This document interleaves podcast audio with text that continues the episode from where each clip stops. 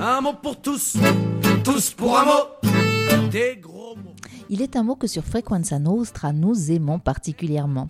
Nous l'aimons parce qu'il nous ressemble, à moins que ce soit nous qui lui ressemblions. Bref, ce mot est imperfection.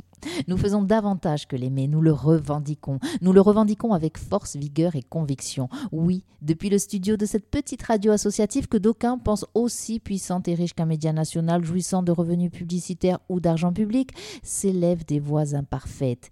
Et n'en déplaise aux acharnés de la perfection qui sévissent sur les réseaux sociaux, théâtre de leur propre perfection en matière de couardise et de bêtises, n'en déplaise également aux ayatollahs des langues, quelles qu'elles soient, n'en déplaise encore aux je sais tout qui en fait ne savent rien, ces voix babillent, bafouillent, jaspinent avec une insolente imperfection.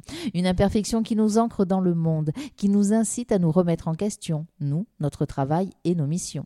Alors oui, nous sommes imparfaits. Oui, nous avalons parfois les terminaisons des mots, mettons des e à la place des o, des que quand il faudrait des tieux. Oui, nous donnons dans le donc, dans le voilà, dans le e, et peut-être plus que de raison. Nous bredouillons, nous cafouillons, nous nous trompons, de jour, d'heure, de nom.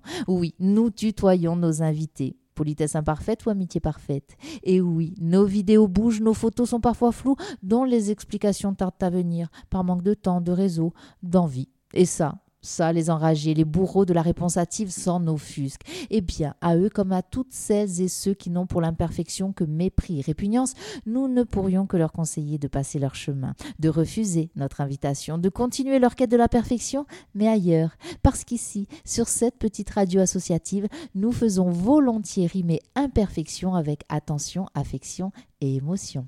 Un mot pour tous, tous pour un mot.